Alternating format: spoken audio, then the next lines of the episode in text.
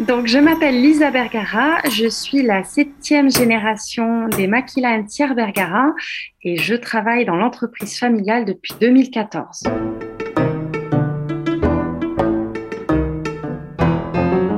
Secret d'atelier avec Lisa, graveur dans l'entreprise familiale Makila Enciar Bergara, dans le village de l'Aressor au Pays Basque. Manier le burin, tenir le boulet et graver de belles initiales, Lisa nous confie ses secrets de famille.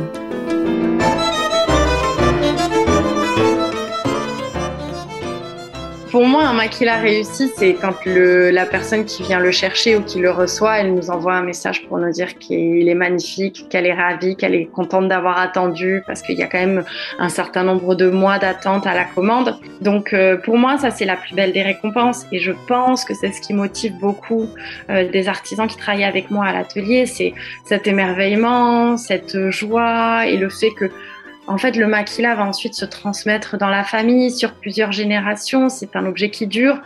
Enfin, vraiment, on est parfois à contre-courant de certaines, euh, de certaines valeurs aujourd'hui où il faut aller vite, il faut être livré rapidement. Euh, voilà, nous, on travaille avec le temps et notre plus belle récompense, c'est, les gens. C'est un symbole en fait, un maquila.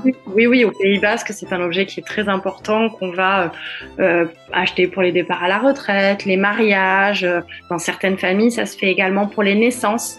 C'est un objet qui a beaucoup de sens et euh, ils viennent acheter un objet pour lequel ils ont parfois réfléchi 5, 6 ans, ils en rêvent et quand ils viennent à nous, ça y est, ils ont décidé, c'est le moment où euh, enfin ils vont donner vie à leur maquila. Donc euh, c'est extraordinaire.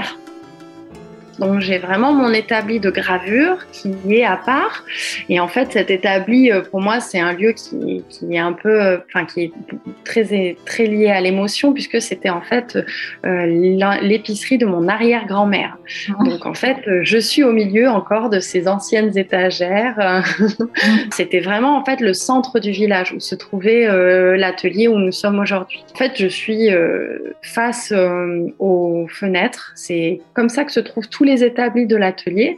Donc on a une jolie vue sur les maisons basques de l'autre côté de la rue. Et, euh, pour moi, je suis entourée de toute cette histoire de ce lieu qui a vécu, de cet héritage de, de ma famille.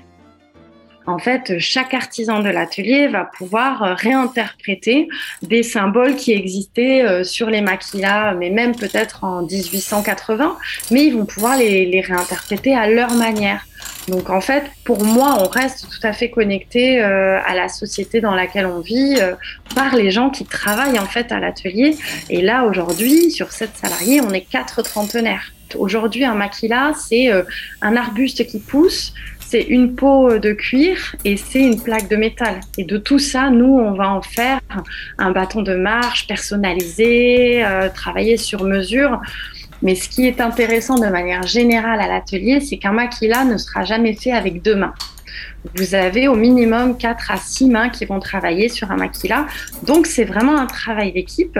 C'est aussi ce qui explique qu'on est 7 salariés dans l'atelier, euh, qu'on est très complémentaires et que tout ça s'est amené à évoluer aussi. Alors pour la gravure ornementale, euh, il y a deux compétences qui sont importantes. C'est bien évidemment d'arriver à graver euh, de manière homogène, avec sans, qu'on voit les reprises, avec on va dire un peu d'esthétique.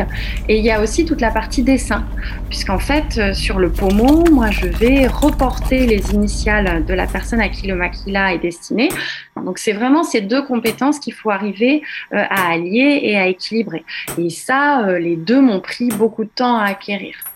Donc en fait, sur mon établi, il y a deux choses qui sont très importantes. C'est donc mon burin qui me permet vraiment d'aller enlever de la matière. Le burin, moi, c'est mon meilleur ami. en fait, c'est vraiment le prolongement de ma main. C'est plus qu'un outil, quoi. C'est, ça fait partie pour moi de la gravure. En fait, si le burin n'est pas bien affûté, vous aurez jamais une belle gravure. Donc, euh, et le boulet, qui est en fait comme une grosse boule dans laquelle je vais mettre le pommeau que les autres artisans ont fabriqué.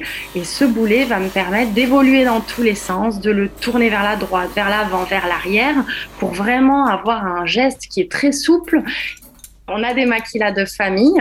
Il faut savoir qu'au Pays Basque, les maquilas de famille restent dans la maison de famille. Donc, pour l'instant, c'est ma mère qui a plutôt une partie de la collection de la famille. Et moi, j'ai un maquila à moi, oui, euh, qui avait été fait par un des artisans qui est parti à la retraite depuis et que je garde précieusement euh, à la maison.